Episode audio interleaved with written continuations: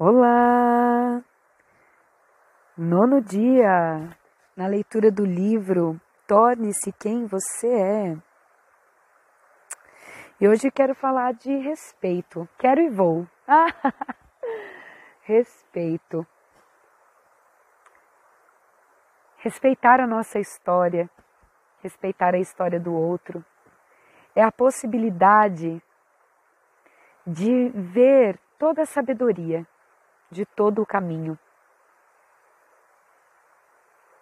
Respeitar a nossa história é honrar tudo que está em nós, todo o nosso caminho. Não é selecionar algumas coisas que estão mais evidentes da sua história. É você observar a todo momento Talvez lembranças da sua infância que falem pelo seu coração, mesmo que você não lembre da imagem.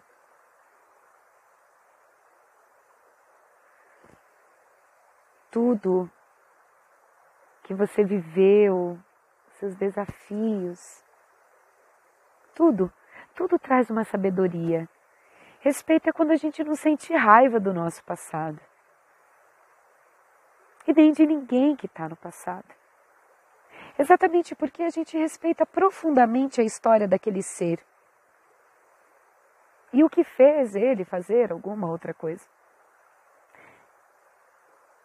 Porque a gente sabe que tudo, tudo tem uma sabedoria.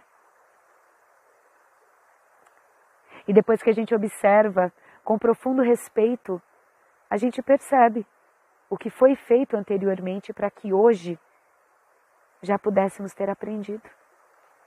Um pouco mais, um pouco mais, um pouco mais. E assim estamos indo.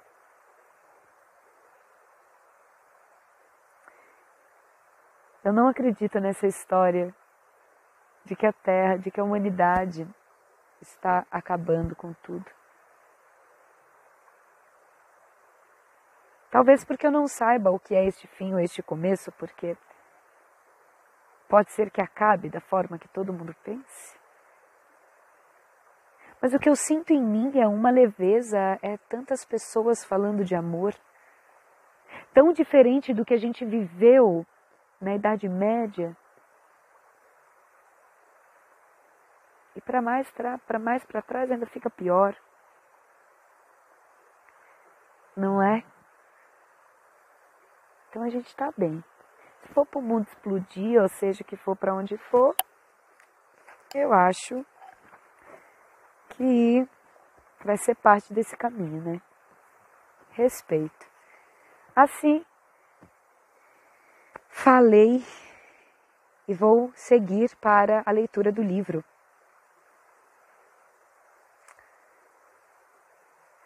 No capítulo anterior, ele falava com o velho santo na floresta. E assim continua. Bom, no capítulo anterior, Zaratustra encontrou um santo velho no meio do caminho que perguntava para ele o porquê ele queria ir para a cidade, como assim, por que voltar, tarali, lalala. E aí ele vem trazer sobre a verdadeira liberdade, que só a sabedoria traz a verdadeira liberdade. E assim continua o texto. Zaratustra desceu sozinho pela montanha, sem deparar com ninguém. Chegando aos bosques, porém, viu subitamente um homem velho que havia deixado sua cabana sagrada para colher raízes na floresta. E assim falou o velho a Zaratustra: Não me é estranho esse andarilho, andarilho. Por aqui passou há muitos anos. Chamava-se Zaratustra, mas está mudado. O velho santo conseguiu perceber a mudança. Embora seja o mesmo homem, a energia não é a mesma. Ele é o mesmo homem, sim, mas trata-se de um indivíduo completamente diferente. Ele foi para as montanhas como um ignorante e volta de lá como o homem mais sábio possível. Quando subiu, estava adormecido e agora retorna desperto. Ele passou por uma profunda transformação. Quando partiu para as montanhas, Era apenas um mortal.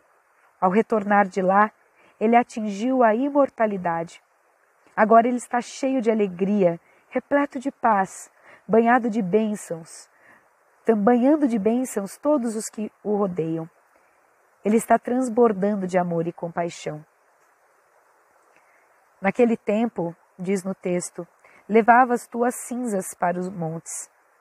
Você não passava de um cadáver e tinha carregado as suas cinzas para a montanha. Queres agora levar teu fogo para os vales?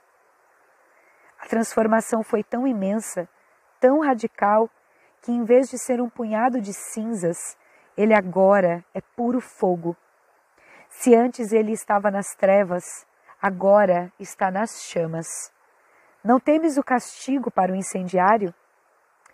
Isso é algo importante de salientar. O velho santo diz: Você não tem medo de voltar para o meio dos cegos, agora que tem olhos? De, reator, de retornar à seara dos mortos, estando cheio de vida? De regressar aos adormecidos agora que está desperto? Quando deixou os homens, você era um deles, mas agora você é diferente. Você não acha que está se arriscando demais? Eles certamente irão puni-lo. Ninguém vai lhe perdoar, pois a sua felicidade e sua bem-aventurança são muito grandes. E isso é algo que eles não vão conseguir tolerar. Sim, isso é algo realmente estranho. Todos nós conseguimos tolerar a infelicidade das outras pessoas, por mais profunda que ela seja. Na verdade, Sentimos até um certo prazer quando os outros estão infelizes. Por quê? Simplesmente porque quando eles estão infelizes, nós nos sentimos superiores. Podemos mostrar empatia, piedade e ainda por cima nos alegrar com o fato de não sermos nós que estamos sofrendo. É por isso que até hoje nenhuma pessoa infeliz foi crucificada, envenenada, ou apedrejada até a morte. Agora, ser uma pessoa realizada e cheia de alegria no meio de sofredores é algo muito perigoso.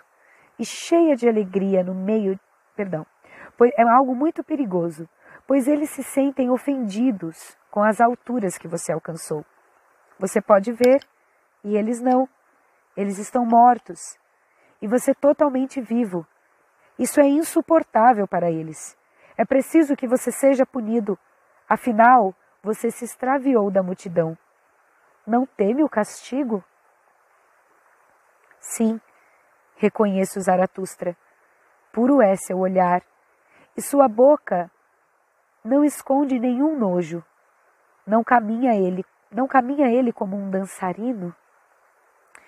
Os olhos são muito simbólicos. Eles são uma parte do corpo, mas também são as janelas da alma. Quando sua alma se torna alegre, pacífica, silenciosa, seus olhos ganham uma clareza, profundidade, inocência e pureza que nunca tiveram.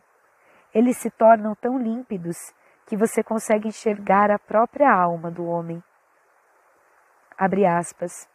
Puro é o seu olhar, e sua boca não esconde nenhum nojo. Fecha aspas. Se observarmos as pessoas, veremos quanto elas estão enojadas com a vida e ninguém pode culpá-las. Afinal, o que elas conseguiram realizar? Toda sua vida não passa de uma imensa tragédia prolongada. É um percurso da doença até a morte. Elas seguem respirando, vivendo e mantendo as esperanças. Mas essas esperanças nunca passam disso meras esperanças.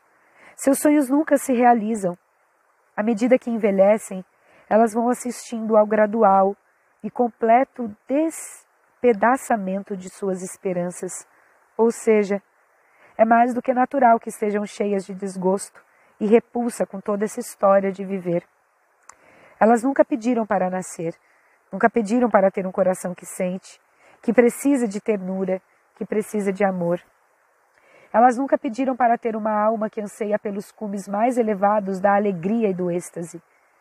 Então, de repente, elas simplesmente se dão conta de que estão aqui. E tudo o que lhes foi dado pela existência permanece sempre por realizar. Resultado? elas ficam revoltadas. Na magnífica obra Irmãos Karamazov, escrita por um dos romancistas mais importantes da história, Fyodor Dostoiévski, há um personagem que diz o seguinte: abre aspas, tenho apenas uma relação com Deus e é de nojo. Estou revoltado. Se um dia puder encontrá-lo, a única coisa que farei será lhe dar a passagem de volta e pedir para que ache logo o caminho para fora desta vida. Isto tudo é uma piada de mau gosto. Ele nos dá tantos desejos, tantos anseios, e não há nenhuma oportunidade de realizá-los. Não existe sequer esperança no futuro. Fecha aspas. E é assim mesmo.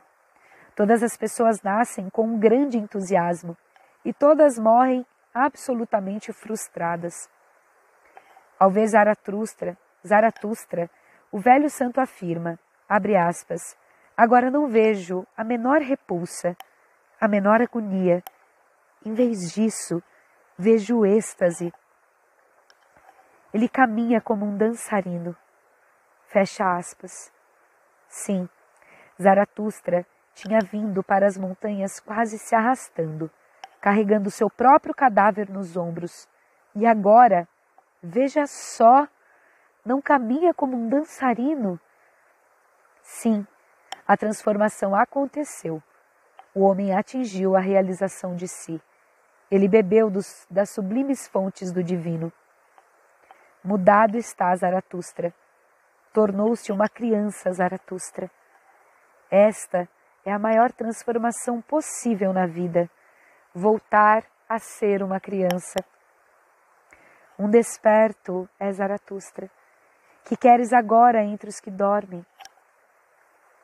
A pergunta do velho santo é a mesma de todos os santos de todos os Budas místicos e seres despertos que já existiram. Você tornou-se uma criança de novo, você despertou. Que queres agora entre os que dormem? Você é um completo desconhecido, um ser absolutamente estranho para eles. Com certeza irão castigá-lo, isso se não o matarem. A sua simples presença colocará o sono deles em risco, representará uma enorme ameaça para a infelicidade e a cegueira em que vivem. Abre aspas. Vivias na solidão como no mar, e o mar te carregava. Ai de ti, queres então subir à terra? Ai de ti, queres novamente arrastar tu mesmo o teu corpo? Será que você já esqueceu do dia em que veio para as montanhas? Você quer mesmo voltar a ser como era antes? Por que descer novamente, deixando para trás os picos iluminados pelo sol? Você sabe que nos vales só existe escuridão. Afinal, qual é o sentido de voltar para o mundo? E respondeu Zaratustra: Eu amo os homens. Nestas quatro palavras está contida toda a filosofia de Zaratustra. Eu amo os homens. Sim, eu amo a vida. Eu não renunciei ao mundo, não vim para as montanhas como um escapista contrário à vida. Vim para as montanhas para encontrar a mim mesmo, para encontrar a minha solitude, a minha liberdade, a minha sabedoria. E encontrei. Por isso, agora já não preciso mais permanecer nas alturas. Muito pelo contrário, minha plenitude é tão grande que preciso de outras pessoas para quem partilhar. Quero compartilhar a minha sabedoria, compartilhar a minha liberdade, compartilhar o meu amor. O que trago em mim é demasiado, eu estou transbordando. Por quê? disse o santo. Fui para o ermo e a floresta? Não seria por amar demais os homens? Que o santo diz é: Eu também vim para as montanhas e a floresta, justamente por amar demais os homens. Mas esse amor se transformou numa escravidão, numa enorme dependência. Era algo que só me trazia infelicidade e nada mais. Contudo, há uma grande diferença aí. O santo amava os homens demais. Sim, Mas isso quando ele era ignorante, quando ele mesmo estava adormecido. No caso de Zaratustra, não. Ele ama os homens, quando está totalmente desperto, quando já se iluminou. O amor de quem não despertou não passa de luxúria. Só quem já despertou conhece toda a beleza, toda a espiritualidade e divindade do amor. Nesse caso, o amor deixa de ser uma prisão. O amor de quem despertou nos liberta. O amor de quem ainda não despertou é um amor de um mendigo, de um pedinte. Ele quer que você o ame, que você lhe dê cada vez mais e mais amor. Já o amor de quem despertou é exatamente o contrário. É o amor de um imperador. Ele tem tanto, sua abundância é tão grande, que ele quer apenas lhe dar o seu amor. Ele doa simplesmente pela alegria de doar. É um compartilhar sem desejo algum de recompensa, sem querer nada em troca. E o santo então prossegue. Agora amo a Deus os homens, já não amo. Nesta afirmação está contida toda a atitude das ditas religiões. Elas criaram uma divisão nas pessoas ao afirmar que, caso você ame os homens, não pode amar a Deus. Por exemplo, o Deus do Antigo Testamento diz assim: Eu sou um Deus muito ciumento. Se me amas, não podes amar mais a, a mais ninguém. Esta é a postura básica de quase todas as religiões. Caso você ame este mundo, significa que renunciou ao próximo. Se amar a humanidade é porque se esqueceu de Deus. A escolha é sua. Se amar a Deus, você terá que suprimir o seu amor pelos homens. Mais que isso, você terá que odiar a humanidade. Terá que odiar a vida e todos os prazeres que ela contém. É uma postura realmente monopolizadora. Deus quer que todo o amor que há em seu coração seja unicamente dele. Ele não tolera nenhuma concorrência. Abre aspas. Agora amo a Deus. Os homens já não amo. O homem é, para mim, uma coisa demasiado imperfeita. O amor aos homens me mataria. Essa postura do velho santo condensa toda a atitude religiosa contra a vida, contra a alegria, contra o prazer. Por que você não pode amar os homens? Ora, porque os homens são uma coisa imperfeita demais? Apenas Deus é perfeito? O amor aos homens me mataria. Mas a realidade é outra. Na sua pureza, no seu florescimento espiritual, o amor não faz nenhuma distinção. Ele simplesmente ama. E não porque você mereça, não porque seja perfeito, não porque seja Deus. O verdadeiro amor simplesmente ama. Ama simplesmente por amar. O objeto do amor é irrelevante. Você está tão repleto de amor que o compartilha com todos que encontrar, mesmo que sejam eles imperfeitos. Na verdade, são eles os que mais precisam, os que são indignos, os que não são merecedores. São eles que de fato mais precisam de amor. Um Deus perfeito não tem a mínima necessidade do seu amor. Na realidade, esse Deus perfeito não passa de uma hipótese. Ele existe apenas na sua mente. Você nunca se deparou com ele para poder, de fato, atestar a sua perfeição. Pois se alguém ficar procurando minuciosamente por imperfeições, essa persona também vai encontrar imperfeições em Deus. Você já pensou sobre isso? Imagine que de repente Deus aparecesse na sua frente. Será que você não seria capaz de encontrar algum defeito nele? Pois você acharia várias imperfeições nele também. Talvez ele não fosse tão bonito quando você imaginava. Talvez fosse chinês, negro ou quem sabe até uma mulher negra. Talvez fosse muito velho, muito antiquado, e já que anda por aí há séculos, talvez não tivesse nenhum frescor em torno de si. Apenas uma velhice mal cheirosa. Enfim, Há muitas concepções hipotéticas a respeito de Deus. Por exemplo, alguns acreditam que ele tenha quatro mãos. Você acha que esse tanto de mãos ficaria bem? Pois há quem acredite que em vez de quatro mãos ele tenha mil. Bom, um homem com essa quantidade de mãos pode até ser muito bonito para se ter como peça de museu, mas para amá-lo. Imagine só se ele se resolver lhe dar um abraço com mil mãos. Tão logo você consiga se livrar desse abraço, nunca mais vai querer saber de Deus. e há os que acreditam que Deus tenha três rostos. Seria algo até curioso de se ver. Mas um homem com três faces certamente não será nada bonito. Além do mais, quem sabe que tipo de caras serão essas?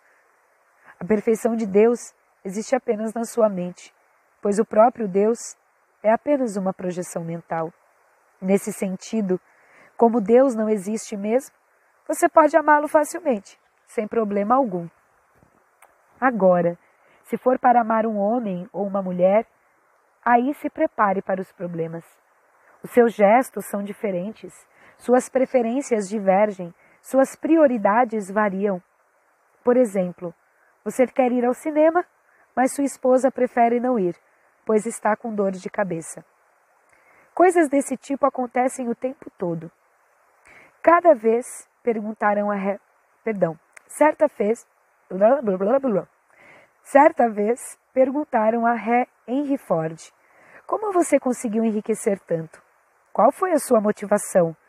E ele respondeu: Bom, para ser sincero, o que eu queria mesmo era ver se conseguia ganhar mais dinheiro do que minha mulher consegue gastar.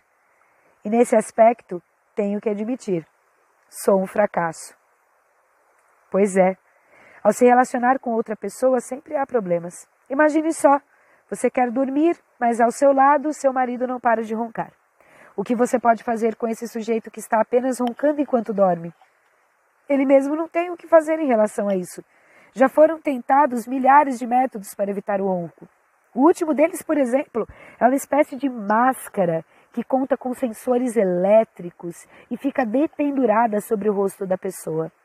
Assim que ela ronca, assim que, é, que ela começa a roncar, a máscara despenca sobre o seu rosto e ela acorda. No seu caso, será que deixaria seu marido passar por isso ou não? Sempre que ele roncar, a máscara vai cair imediatamente sobre seu rosto, tapando seu nariz e a sua boca. Ou quem sabe você tem uma esposa cujo cheiro você não consegue suportar. Já com Deus, tudo é maravilhoso, pois você não tem que dormir com ele. O que dirá ouvir ele roncar? e muito menos tem que viver ao seu lado. Se o corpo dele cheirar mal, que cheire. Ele não passa de uma hipótese, uma simples projeção em sua mente. De verdade. Não. Mas estar em contato com seres humanos reais, com gente de verdade, é uma experiência totalmente diferente. É uma verdadeira prova de fogo para o seu amor. Pois é muito fácil amar a Deus. O difícil é amar outra pessoa. Amar a Deus não custa nada. Agora, para amar uma pessoa, é preciso uma tremenda compreensão. Nesse sentido, todos que fugiram para o ermo da floresta e das montanhas e que só amam o Deus que eles mesmos projetaram em sua mente, todos eles optaram por um tipo de vida bastante fácil. Mas o seu amor nunca irá crescer, pois ele nunca enfrentará um desafio, nenhum desafio. O que o Velho Santo diz reflete a abordagem básica de todas as religiões. O homem é para mim uma coisa demasiado imperfeita. O amor aos homens me mataria.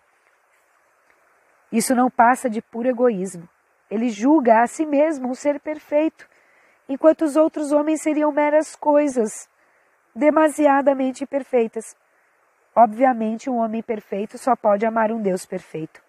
Só que esse Deus é apenas uma alucinação. Se você persistir, pode até ser que um dia consiga ver esse Deus que concebeu, mas isso não vai passar de um sonho acordado, de uma alucinação. Não haverá ninguém diante de você, mas a sua própria fantasia o terá hipnotizado. É por isso que um cristão verá Jesus, um budista verá Buda e um hindu verá Krishna, mesmo que seja por engano. Um cristão nunca terá uma visão de Buda ou de Krishna. E assim como Krishna nunca aparece para um cristão.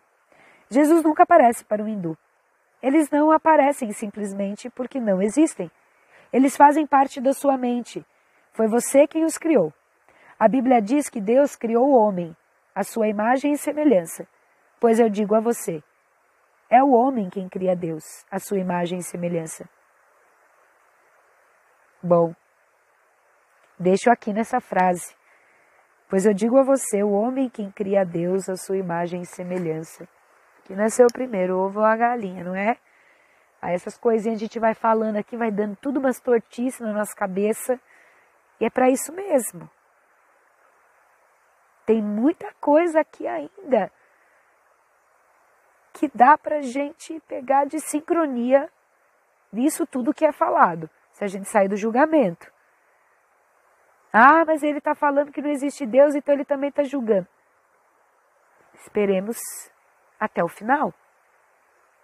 Respeito e honra a todos os seres. Aqui tem uma visão, ou talvez uma visão, um sentir de hoje. E assim eu convido você a ficar até o final. Até a próxima. Estou Amanda Stocker, Guerreiro Cristal Amarelo, em Lakesh. Eu sou um outro você.